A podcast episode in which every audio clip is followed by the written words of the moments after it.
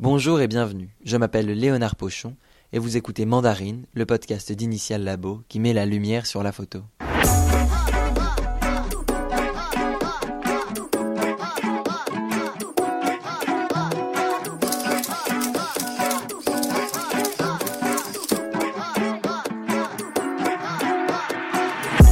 Tout à l'heure, je suis allé à Boulogne, pas très loin d'Initial Labo, et plus précisément au studio Orva, pour découvrir la photographie de Franck Orva, décédé en 2020. Il a laissé derrière lui de nombreuses archives à traiter et surtout de magnifiques photographies à conserver et à faire vivre. Alors afin de savoir qui s'occupe de ça et quels projets sont à venir pour valoriser ce patrimoine, je vous laisse écouter l'épisode.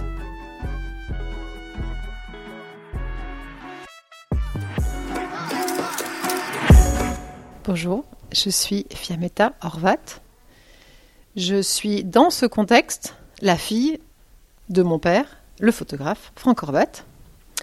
Et sinon, je suis aussi une femme, plus toute jeune, qui a une carrière dans le théâtre en tant que scénographe et qui depuis donc 5 ans gère le fonds de son père photographe. Voilà.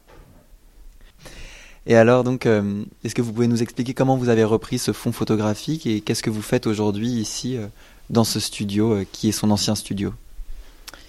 Donc, euh, ici, nous sommes dans un lieu qu'il a créé ou qu'il a plutôt déniché dans les années 70, fin 70. Euh, là, nous sommes dans le sous-sol, qui était un ancien hangar à patates. Et il a, c'était son, studio de photo. Alors, il faisait peu de photos en studio, mais euh, vers les années 70, il a commencé à sortir un peu de, de son fanatisme de photos de mode dans la rue. Et il a commencé à faire des vraies mises en scène, même assez théâtrales, dans ce studio. Puis, dans les années 80, fin 80, il a construit la structure en haut, qui est une sorte de boîte à lumière euh, temple gigantesque, euh, avec des, verrières incroyables, toutes peintes en noir. Enfin, tout est toujours peint en noir chez lui. Et, euh, et, ça correspond un peu au moment où il a arrêté de faire de la commande de toute façon. Et donc il a utilisé cet atelier déjà pour y vivre. Il a vécu toute la fin de sa vie en haut. Et pour y faire ses projets personnels sur la sculpture, sur les femmes, sur la mythologie. Euh, voilà, pour le plaisir de contempler les choses avec cette lumière du nord qui est très très belle en haut.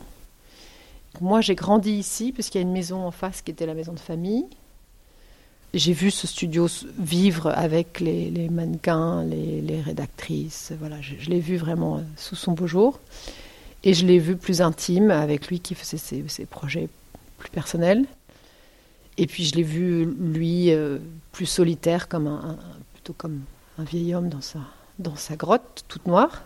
Et je peux vous raconter que j'ai habité la plupart de ma vie adulte en Angleterre et que donc en 2017, pour des raisons euh, géopolitique anglaise, on va dire, j'ai euh, décidé de rentrer en France et donc de mettre une pause de ma carrière théâtrale. Et mon père m'a demandé, disons, de suivre un peu son travail, sans sachant vraiment, sans savoir où ça allait aller. Il s'est trouvé qu'on a eu une affinité, que ça s'est passé très bien, et que j'ai eu la chance d'accompagner ces dernières années.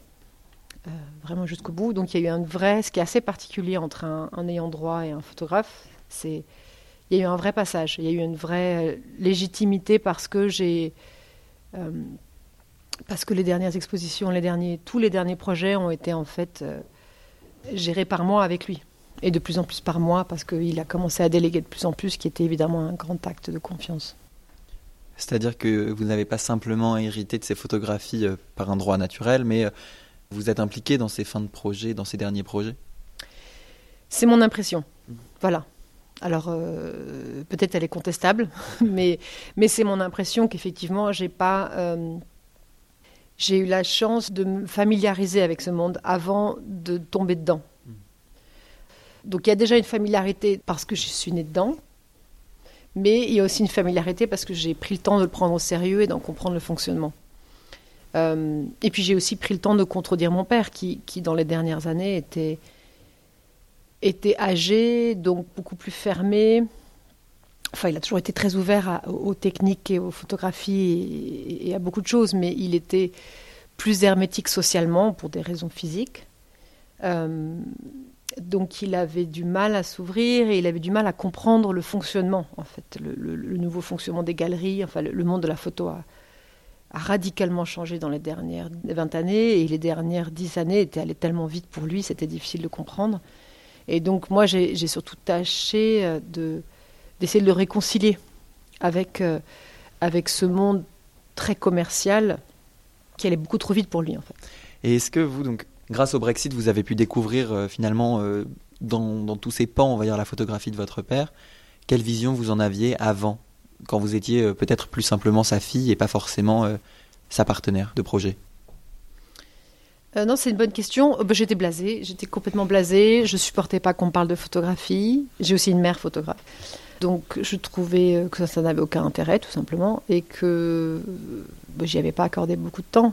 Et donc, oui, Brexit a, accéléré un retour en Europe et un retour au père et un retour aux sources et un peu à contre-coeur, euh, très franchement à contre-coeur au début, euh, cette, aventure était, était un peu compliquée parce que c'est une proximité avec quelqu'un qui était quand même très exigeant, dont j'avais pas forcément envie. Et puis finalement, on a appris à se connaître et on a appris à, à, s'apprécier. Euh, et lui, il a surtout compris que le passage pour ses archives était une grande chance. Donc il a évidemment été très, très reconnaissant très très vite de ce que j'allais faire. Il l'a il a très vite compris. Et aujourd'hui, donc, qu'est-ce que vous faites avec toutes ces archives pour les faire vivre et continuer de les faire vivre? Alors, j'ai plein de projets. Alors, comme je suis assez superstitieuse, je ne peux parler que de ce qui est tout à fait réalisé. Euh, mais je vois grand, bien sûr. Alors, mon père était déjà, il avait beaucoup d'ironie. Hein. C'était un homme qui était, qui, qui, se prenait assez au sérieux, qui était assez cérébral et en même temps qui avait une ironie euh, très ashkénaze, très, très second degré, avec une autodérision assez drôle. Et donc déjà, lui, il appelait son studio Orvatland. Et, euh, et il disait qu'on était une multinationale. Enfin voilà. il le faisait avec un peu d'ironie, mais je pense que secrètement, il aimait bien l'idée. Donc on continue un peu à jouer ce jeu, même si on n'est que deux. voilà. Mais bon, on se fait des tampons. Des, des, Vous et qui? Euh, Moi et Mathilde, pardon. Euh, Mathilde, très importante, qui était donc l'assistante de mon père, que mon père avait choisi, recruté, formé. Euh, qui donc a, l'œil vraiment formé pour, pour tirer pour lui et, qui donc j'ai eu de la chance a, décidé de rester avec moi pour cette aventure. Donc on est toutes les deux et elle, elle gère toutes les archives et la, base de données qui est un truc gigantesque. Après, il y a tout un autre pan qui n'était pas possible quand il était vivant, où je favorise beaucoup la recherche académique. Donc j'ai ouvert les portes à, des chercheurs, à des étudiants, euh, des PhD, euh, des PhD. Enfin voilà, donc il y a, toutes sortes d'aspects pour que l'œuvre soit explorée par. Il y a quand même 70 ans de carrière et il y a vraiment de tout. Il y a de la mode, du reportage, tout un pan numérique. Enfin, il y a, vraiment toutes sortes de ficelles qui sont assez amusantes si, on s'y intéresse. Là, vous voulez dire que euh, vous avez pu profiter de la mort de l'auteur, comme disait Roland Barthes, pour euh, pour que son œuvre soit analysée euh, sans regarder ce qu'il a voulu faire? Non, alors pour l'instant, c'est un peu tôt pour ça. J'ai pas encore cette licence-là, même si les commissaires aimeraient bien avoir cette liberté. J'ai encore déontologiquement, je respecte encore un peu. Après, c'est difficile d'aller contre ce qu'ils voulaient faire parce que contrairement à des, à des artistes qui ont été, disons, impulsifs, instinctifs, euh, sensuels, enfin voilà, des, des, des, Sabine Weiss par exemple, où on peut se permettre peut-être d'interpréter des choses. Lui, c'est très difficile parce qu'il a tout écrit. Et il s'est autodéfini constamment. Donc on a des, des, centaines de textes où il définit chaque photo, il explique tout, ses intentions. Donc c'est un peu difficile de prétendre à, l'interpréter quand il a beaucoup laissé. Il a vraiment beaucoup sélectionné. Lui, il a tout numérisé son œuvre en 2000, donc très très tôt, parce qu'il était obsédé avec les nouvelles technologies, toujours. Donc en 2000, il a repassé au scan toutes ses archives, donc il a resélectionné les choses. Donc il est assez pointu. C'est pas le genre d'archive où on peut dire ah on a découvert des merveilles qu'il n'avait jamais vues. On peut le faire bien sûr, mais c'est on s'accorde un peu de liberté parce qu'il est quand même passé par là plusieurs fois. Euh, je pense que tout simplement, je suis curieuse que les gens, enfin que les gens, que, que les experts regardent sa carrière sous un autre angle. Ça ne veut pas dire qu'ils vont réinterpréter, mais en tout cas, ils vont, ils vont le regarder sous un autre angle. Et ça, ça, ça j'en suis, j'en suis ravie. Et puis, je sais aussi que pour asseoir un artiste, c'est tout aussi important de laisser de la recherche, tout autant que la commercialisation. Tous les aspects, il n'y en a pas un qui est moins important. Il y a plusieurs façons voilà, d'envisager de, l'œuvre et je, pense qu'elles sont toutes valides. Très bien. Et alors vous me dites que c'était euh, pas forcément un photographe euh, très, très instinctif et animal peut-être. Et donc on peut peut-être définir sa photographie dans un style ou pas? Ça c'est très difficile. Il n'aurait pas aimé qu'on le définisse. Déjà, il a grandi dans un pays qui a changé de frontière. Il a grandi entouré de beaucoup de langues. Et puis bien sûr, il a souffert. Euh, il a souffert pendant la guerre, euh, donc ils étaient réfugiés en, Suisse. Donc il n'a jamais aimé être catégorisé à, tous les sens. Et, donc c'est la, même chose dans la photo. Il n'aimait pas du tout qu'on le mette en reportage mode ou, quoi que ce soit. Et c'est un peu la même chose. C'est difficile de le définir. Je pense que c'est moi, je le définirais comme un homme curieux. Pour moi, il est, pas il est un photographe parce qu'il a trouvé ce médium-là, mais fondamentalement, il est un homme curieux. Parce qu'il a toujours écrit, il a toujours dessiné. Euh, j'ai cru comprendre qu'il a fait des films dans les années 70 qu'on n'a pas retrouvés. Il a toujours exploré. Il est un peu un homme du 19e, un peu comme une sorte, d'Albert Kahn qui croyait en, qui avait une vision très optimiste de l'homme et qui pensait que l'homme était l'homme était un progrès et l'homme, euh, tout, ce que l'homme faisait était, tendait à, être intéressant. Euh, il n'était pas naïf du tout, plutôt, plutôt assez, cynique, mais optimiste. Euh, et je pense que son travail était, se définit par, cette recherche constante. Donc, donc en 90, quand le numérique est arrivé, il a commencé à faire photo, euh, Photoshop, euh, la couleur en 70. dès qu'un truc arrivait, il sautait dessus, il essayait. Il était obsédé avec le portable, il me parlait tout le temps des, des, bitcoins. Enfin, il, était, il voulait absolument comprendre les, les, les, les, nouveaux langages. Voilà, une obsession avec les langages. Voilà, ça c'est une bonne définition. Est-ce qu'il aurait aimé les NFT dont on parle beaucoup en ce moment et euh, pour lesquels Initial Labo commence à travailler activement? Alors je ne sais pas s'il aurait adhéré parce qu'il aurait quand même eu besoin d'être convaincu, mais il aurait été très très curieux. je sais que déjà, euh, quand il y avait les, les, les, bitcoins et toutes les crypto-monnaies, euh, il y a plus de dix ans déjà, comme moi je venais de Londres, il savait que je connaissais un petit peu de gens dans la finance, il était euh, tout le temps concerné. Il me disait mais est-ce qu'on peut acheter des photos avec des crypto-monnaies? Je n'avais pas la réponse, mais donc je pense que là où on est beaucoup plus près de ce, de ce moment où on peut effectivement acheter de la photo avec la crypto-monnaie, je suis sûre qu'il aurait tenté il, essayait tout, donc je vois pas pourquoi il n'aurait pas essayé ça. Et c'est peut-être une question un peu personnelle, mais euh, est-ce qu'il y a des choses que vous n'aimez pas dans sa photographie? Il y a plein. Il y a plein de trucs. Il y a plein de trucs euh, euh, très provocantes. Il, il, a des séries porno que je trouve complètement euh, enfin que je trouve touchante parce que c'est des photos de, fin de vie d'un homme euh, qui, qui, explore et qui, voilà que sa sexualité a changé donc c'est très touchant et en même temps je trouve ça bon euh, forcément en tant que sa fille je trouve ça un peu gênant à regarder ces expériences numériques des années 90 ces photomontages sont juste d'un kitsch c'est juste irregardable mais là aussi c'est touchant parce que c'est la découverte du montage donc c'est voilà la pérennité de ces projets un peu pas très valide. Euh, oui, bien sûr, il y a des projets où j'ai plus, sensible que d'autres, c'est certain. Il y a des photos que je, trouve n'ont aucun intérêt et euh, il y a des photos que je trouve un peu classiques, qui, m'ennuient maintenant. Euh, oui, bien sûr. Et là, on est dans, dans la cave du studio Orva, un ancien, comme vous me disiez, un ancien endroit où on stockait les patates. Il y a plein de photos. Est-ce qu'il y en a une euh, qui vous touche ou dont, vous avez envie de parler?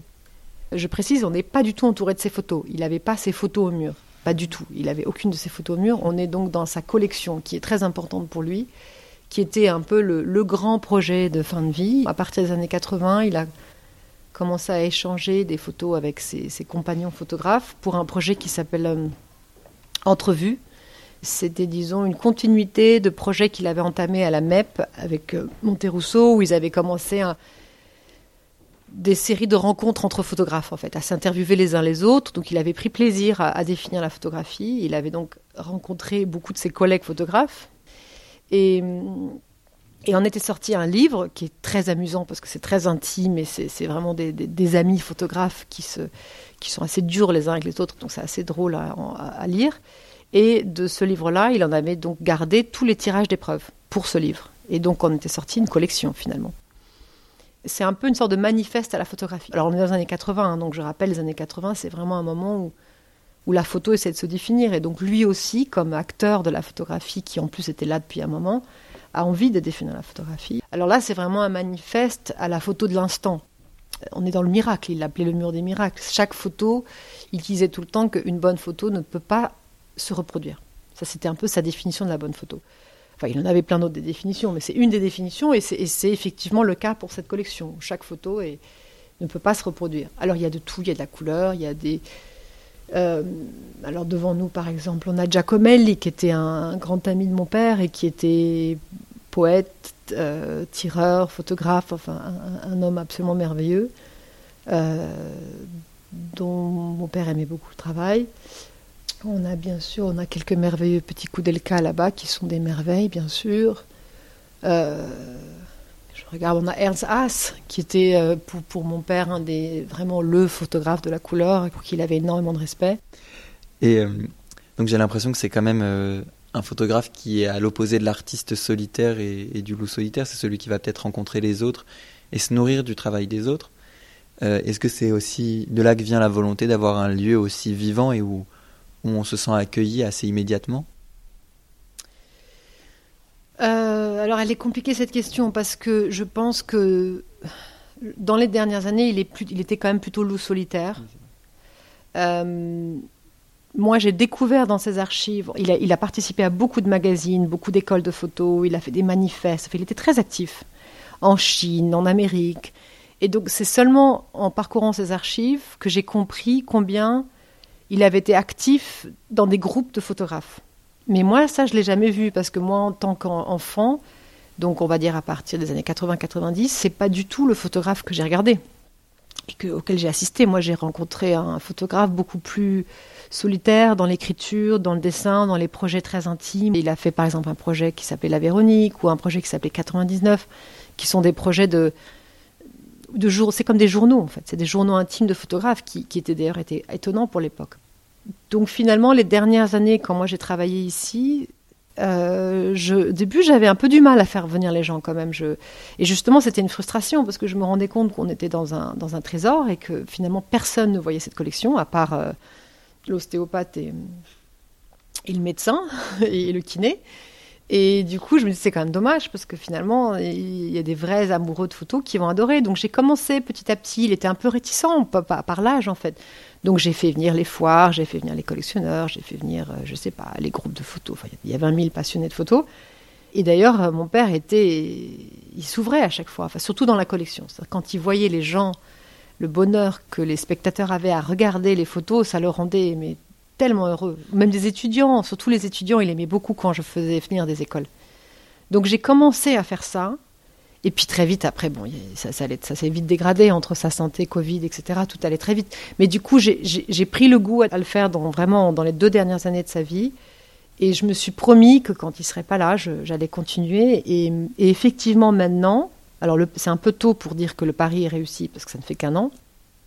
Mais euh, je constate que, parce que je fais quand même régulièrement des, rencontres, des, j'anime beaucoup le lieu, on a effectivement beaucoup de passages, et c'est toujours une grande satisfaction quand j'entends ce que vous dites là, qu'effectivement on se sent la bienvenue et qu'on sent qu'il y a de la vie, et, j'y veille, et j'espère que ça sera de plus en plus le cas, et que et mon rêve, c'est que ce soit un lieu de photos, de rencontre de photos, et pas du tout un temple Orvat, mais qu'on y vienne pour parler de, de, NFT, de photos digitales, de tirage, d'histoire de la photo, qu'importe.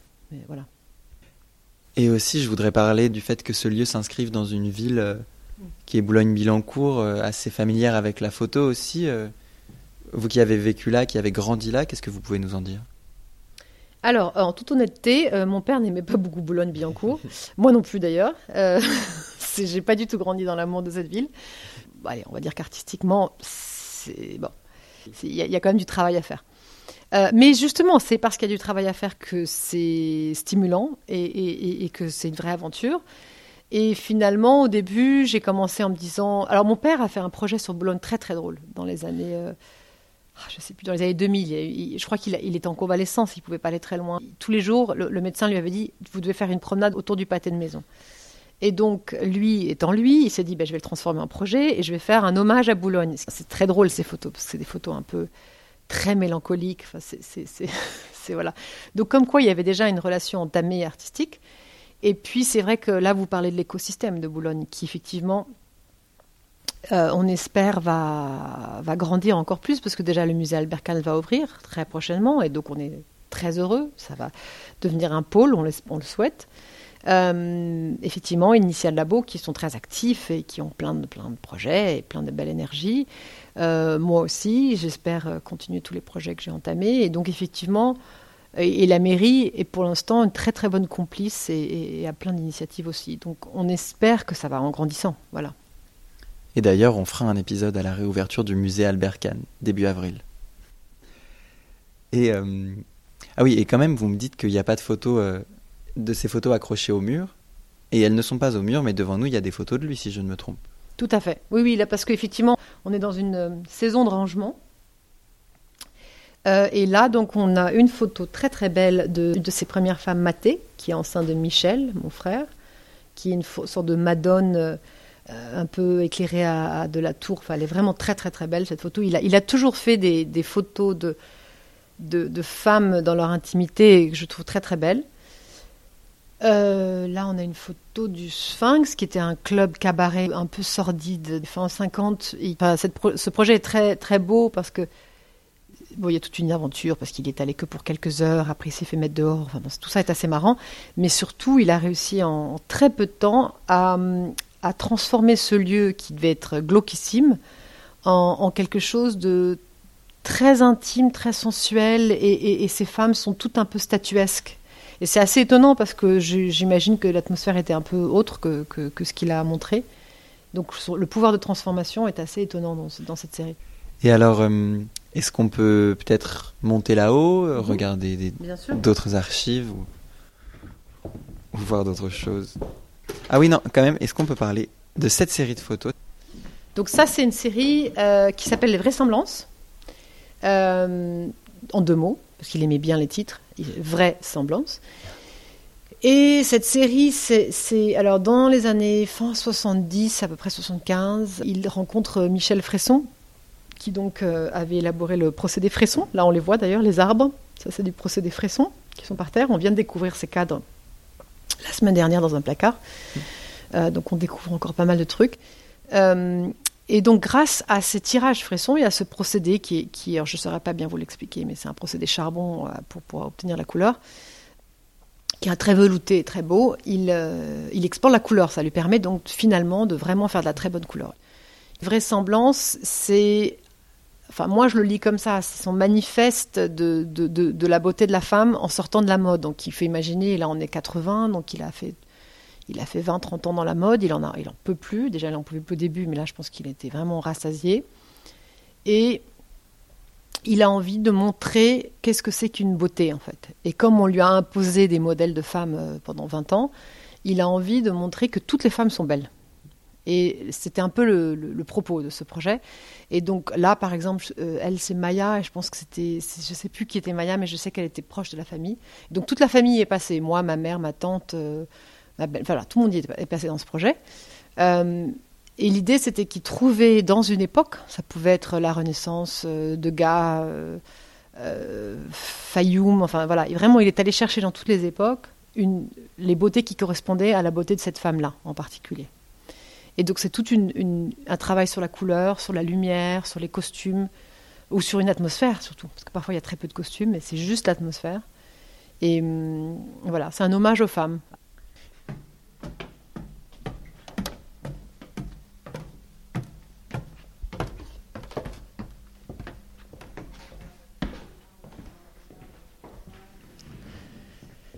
Et là-haut, les photos au mur sont toujours pas des photos qu'il a prises? Qu'est-ce qu'on a ici? Euh, On a cette série, parce qu'on a, on a, on est un peu paresseux, on n'a toujours pas enlevé notre accrochage. Euh, parce que pendant Paris Photo, euh, on a, grâce, on était avec Photo Days, qui est un nouveau festival, une sorte de manifestation de photographie dans Paris.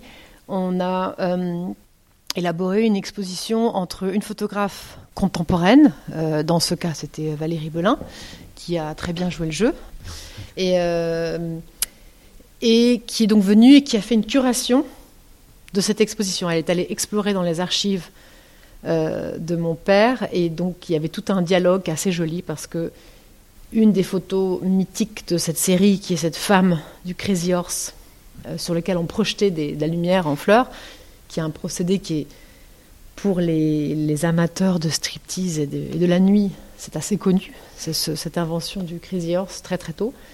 Euh, et donc en fait c'est une photo que, Valérie avait vue il y a peut-être une vingtaine d'années et ça l'avait inspirée. Là on a une photo de New York. Les deux photos sont des photos de New York. Toujours c'est ce projet qui était euh, disons, encouragé, stimulé par l'amitié avec Michel Fresson. Euh, Parce que toujours de la couleur, donc c'est toujours avec Michel Fresson. Il n'a pas fait de couleur avec. Avec personne d'autre. Non, en fait, il a fait donc années 80, c'était couleur avec donc ces trois projets. Puis euh, dans les années 90 sont arrivées les imprimantes. Euh, qu'il a tout de suite acheté. Il a acheté tout de suite les toutes premières imprimantes qui, je pense, étaient un désastre, avec des papiers euh, qui viraient au violet ou je sais pas quoi. Et donc, on a plein, plein de papiers qui sont des catastrophes, mais il a tout de suite essayé. Et puis dans les années 2000, le papier s'est stabilisé, les imprimantes se sont stabilisées et il a commencé à tout tirer tout seul. Il a toujours tout fait tout seul. Hein. Enfin, quand il pouvait. Il n'était pas trop tirer en, argentique dans les laboratoires, mais quand il pouvait, il, aimait bien, euh, il aimait bien contrôler, oui. Et euh, je vais peut-être euh, vous porter malheur parce que je vais vous parler de l'avenir, mais mais il me semble qu'Initial Labo va pour pour les 60 ans à Photo London euh, faire un hommage avec vous, donc en partenariat, sur euh, sa photographie. Oui, oui, c'est vrai. Donc le festival Photo London, ils m'ont proposé de faire un hommage à mon père, euh, ce qui bien sûr m'enchante, parce que mon père avait un rapport avec la ville de Londres très particulier. Il, y a habité longtemps et il a toujours été fasciné. C'est une ville qu'il a jamais vraiment bien adoptée et domptée. Et il a de très très belles séries là-bas. Euh, de mode et de reportage. Donc je suis ravie de faire ça et je suis ravie de le faire aussi grâce à, Initial qui, euh, euh, qui, qui m'aide à faire un. Je pense, on va faire une très, très jolie exposition grâce à eux. Et qui va revenir sur ses 70 ans de photographie? Pas du tout. pas du tout. Non, non, c'est vraiment une petite vignette. C'est une vignette sur, sa, sur ses séries emblématiques de mode. Et, et un peu de nuit aussi. Si la censure MeToo nous laisse montrer des nichons et des, fesses. On arrivera à tout montrer. On n'est pas sûr encore parce que hum, tout pays libre que l'Angleterre est, il y a quand même une atmosphère en ce moment de, il y a des précautions, disons, sur les femmes, euh, sur euh, les conditions des femmes. Alors voilà, on n'y peut rien. La condition des femmes dans les années 50 n'est évidemment pas la même qu'aujourd'hui. Euh, et les photos de mon père de cette série sont tout à fait respectueuse, belle et, discrète. Voilà, moi je les trouve évidemment très belles, mais on ne sait jamais. Voilà, tout ça sont des tabous. Euh, chaque pays a ses tabous, donc on ne sait pas tout à fait sous quelle forme l'exposition va, prendre lieu. Mais en tout cas, c'est vraiment le début de sa carrière. On est, euh, c'est un hommage aux années 60 plutôt. Mais euh, pourtant, je, je, rentre dans le vif du sujet. La censure MeToo, donc ce serait une censure contre peut-être une une appropriation du corps des femmes et une standardisation du corps des femmes. Et pourtant, j'ai l'impression que votre père essayait de, au contraire, avec cette série Les Vraisemblances, montrer la réalité du corps des femmes. Alors, c'est pas la série qui va montrer, mais il était dans, plutôt dans une démarche de ce style-là, non? Ah bah, Lui, complètement. C'est-à-dire que lui, euh, alors ça, ça, on va, on va pas euh, nier qu'il a toujours été très séduit par les femmes et que la séduction existait tout à fait entre lui et ses, et ses modèles. Euh, ce qui en soi, pourquoi pas. Euh, donc, mais par contre, effectivement, c'était pas du tout la femme objet. Au contraire, il voulait toujours que ce soit une mannequin ou, un autre projet, il cherchait un vrai dialogue et une vraie complicité. Il voulait que la femme, justement, sorte de son artifice. C'était son grand truc. Pas d'artifice, donc pas de maquillage, pas de, de, perruque, pas de fossiles. Il voulait que la femme se montre dans sa vulnérabilité et dans, sa, dans son être, vraiment.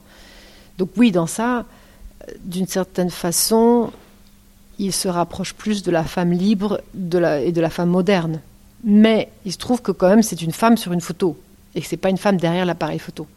Donc moi je pense qu'il n'y a pas de propos, mais voilà quand on est intégriste et qu'on est euh, cherche les extrêmes, on les trouve. Hein. Il y a des extrêmes partout, donc on peut tout à fait, on pourrait tout à fait déformer tout et dire voilà un homme plus il est tout jeune, là, il a 25 ans, on peut dire, un homme de 25 ans qui va dans un club euh, de Pigalle dans les années 50 et qui fait des photos de femmes qui font des striptease, c'est dénigrant. Alors, on peut dire ça. Moi, je pense que c'était pas dénigrant, que c'était un pan de la société, qu'il l'a fait avec beaucoup de respect, mais voilà, on peut, on peut dire que cet aspect de la société était un aspect euh, qu'il ne faudrait pas, disons, dignifié par des belles photos. Voilà. Et j'entendrai ce propos. Moi, je pense que c'est une belle photo est une belle photo et que finalement, le propos de la photo est pas. Il faut distinguer les deux. Voilà, il ne faut pas toujours voir un. Mais bon, si on veut voir un combat quelque part, on peut le voir. Une autre question d'un point de vue un peu plus juridique peut-être. Vous, en tant qu'ayant droit, est-ce que si vous le vouliez, vous pourriez brûler toutes ces photos? Et vous avez une totale liberté sur, euh, sur son héritage? Alors déjà, euh, j'insiste sur un point, je ne suis pas seule. J'ai des frères. J'ai des frères, donc voilà. Donc effectivement, je pourrais les brûler, mais je pense que mes frères seraient pas très contents. Ils ont raison parce que ce serait le patrimoine.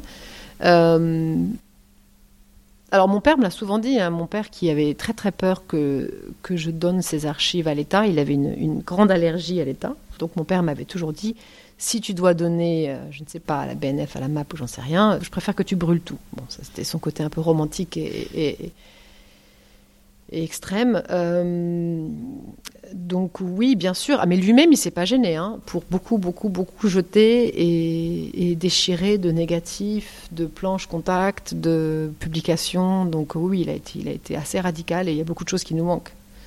Euh, alors moi, plus du tout, parce que je suis dans un optique de, de patrimoine, de conservation. Euh, j'en suis. Non, mais moi, c'est pathétique. Je garde euh, les enveloppes sur lesquelles il a écrit les trucs, euh, les, archives des archives, les pipes, les tampons. Enfin, je ne sais plus quoi garder. Je me dis c'est ridicule, mais j'ai l'impression que tout a une importance. Un email, un petit post-it. Enfin, je garde tout. C'est voilà.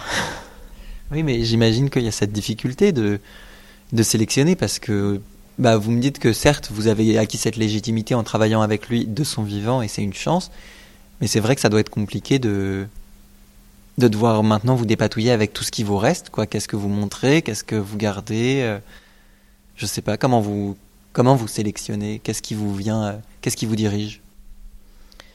Euh, le conseil des autres, souvent. Alors, j'ai eu des moments un peu impulsifs où, où je me suis débarrassée de certaines choses.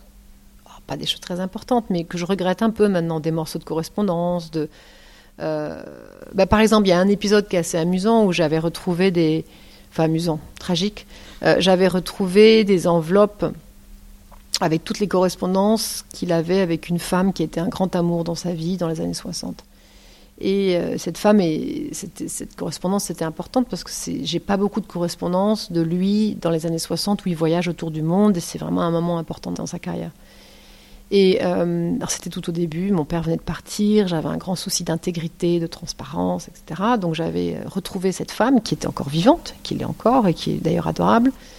Euh, et donc je lui ai apporté son paquet de lettres en lui disant, écoute, j'aimerais beaucoup garder certaines traces de, tout ce qui, de, de, quand il évoque le voyage, enfin tout ce qui est rapport au professionnel m'intéresse.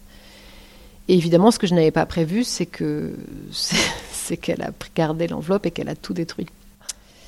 Euh, et elle avait tout à fait la légitimité pour tout détruire, puisque ce sont ses lettres et sa correspondance. Mais je n'avais pas du tout prévu que ça pouvait arriver. Euh, donc on m'y prendra pas deux fois. Euh, dorénavant, toute personne qui regarde ou qui décide quelque chose, j'en garde la trace avant, parce qu'on ne sait jamais ce qu'il y a comme trace. Mais oui, c'est un vrai choix. Parce qu'en fait, on est vraiment dans qu'est-ce qui nous restera dans 50 ans de Franck Orva? C'est notamment vous qui avez la main dessus. Tout à fait. Non, non, c'est une grande responsabilité. Et, parfois, ça, ça, c'est un peu borderline euh, fétichisme, mais il faut faire un peu attention entre le fétichisme, le, raisonnable. Mais dans ça, j'écoute beaucoup. Et puis après, je suis quand même entourée de beaucoup d'autres ayants droit, donc je regarde comment les autres font, les erreurs, les succès. Euh, je, vais dans des beaucoup de voilà je regarde j'observe un peu comment ça se passe autour. Euh, probablement je fais des erreurs. Mais bon on le découvrira avec le temps mais j'essaie d'être quand même plutôt prudente dans l'ensemble. J'ai l'impression de faire au mieux mais c'est normal je suis peut-être pas très critique de comment je fais. Et alors est-ce qu'il y a cette euh, ce paradoxe non pas ce paradoxe mais est-ce qu'il y a donc vous avez récupéré ce travail et maintenant c'est ce que vous faites mais vous étiez aussi créatrice avant donc comme vous me le disiez c'était scénographe à Londres. Ça vous, manque ou qu'est-ce que vous faites de ce passé-là? Euh, Le théâtre me manque, oui, Les coulisses me manquent beaucoup, ça c'est certain. les coulisses, l'adrénaline des coulisses me manque beaucoup. Euh, le, chaos, la panique, le travail dans précipitation.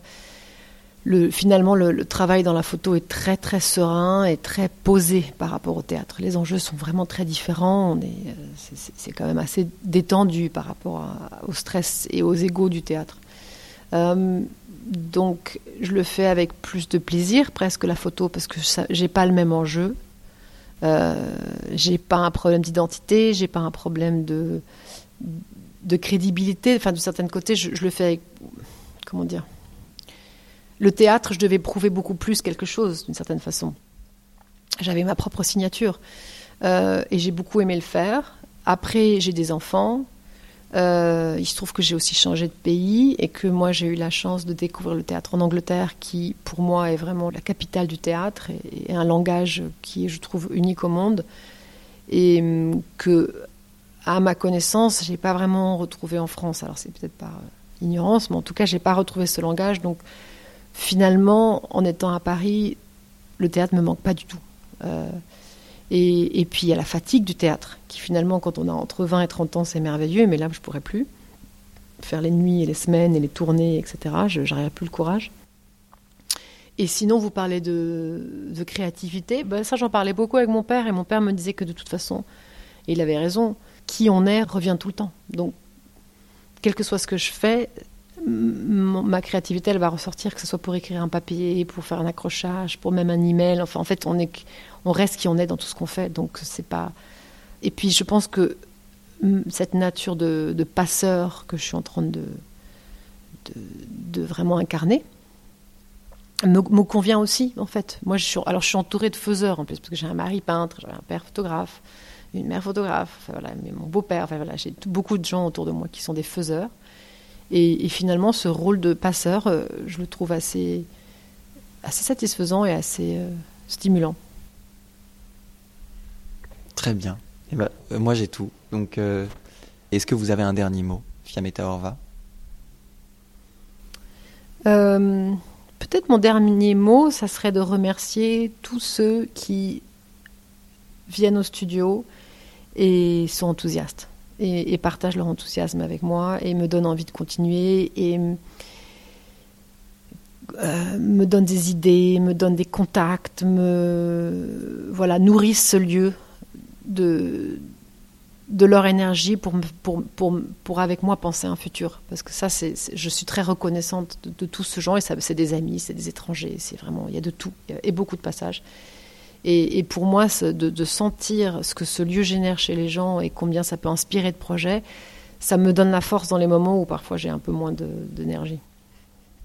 Voilà, donc merci. Eh ben merci à vous. Et justement, si jamais il y a des, des passionnés de photographie qui écoutent ce podcast et voudraient découvrir ce lieu, alors vous organisez des visites parfois peut-être? Comment c'est possible de découvrir le lieu? Oui, oui, alors très régulièrement. Alors, euh, par contre, c'est vraiment par des, des, des comment dire, c'est je, je, je peux pas, il peut pas juste me contacter. Par contre, euh, oui, oui, je le fais. Alors, par exemple, pendant Paris Photo, il y a toujours des visites. Euh, le, les journées du patrimoine, il y a des visites. Et les clubs de photo. Donc, par exemple, je pense que tous les clubs de photo de Navarre ont comme, sont passés par ici. En fait, si on me sollicite, et voilà, je vais pas faire des visites pour des particuliers parce que ça prend beaucoup trop de temps. Mais quand, mais quand quelqu'un euh, vient avec un groupe de passionnés, on, on s'organise et je le fais très volontiers. Très bien, merci beaucoup.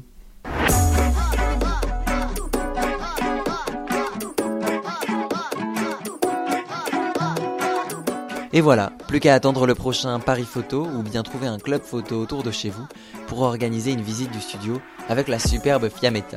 Vous en prendrez plein la vue, c'est sûr. Merci à Fiametta et son équipe de m'avoir reçu au studio. Merci aussi à Initial Labo et plus particulièrement Gilles, Julien et Denise qui s'occupent avec moi de la gestion de ce podcast. Et merci à vous d'avoir écouté cet épisode jusqu'au bout. Pour nous soutenir et nous permettre de toucher plus de gens, vous pouvez vous abonner, mettre 5 étoiles, mais surtout en parler autour de vous. C'est ce qui marche le mieux.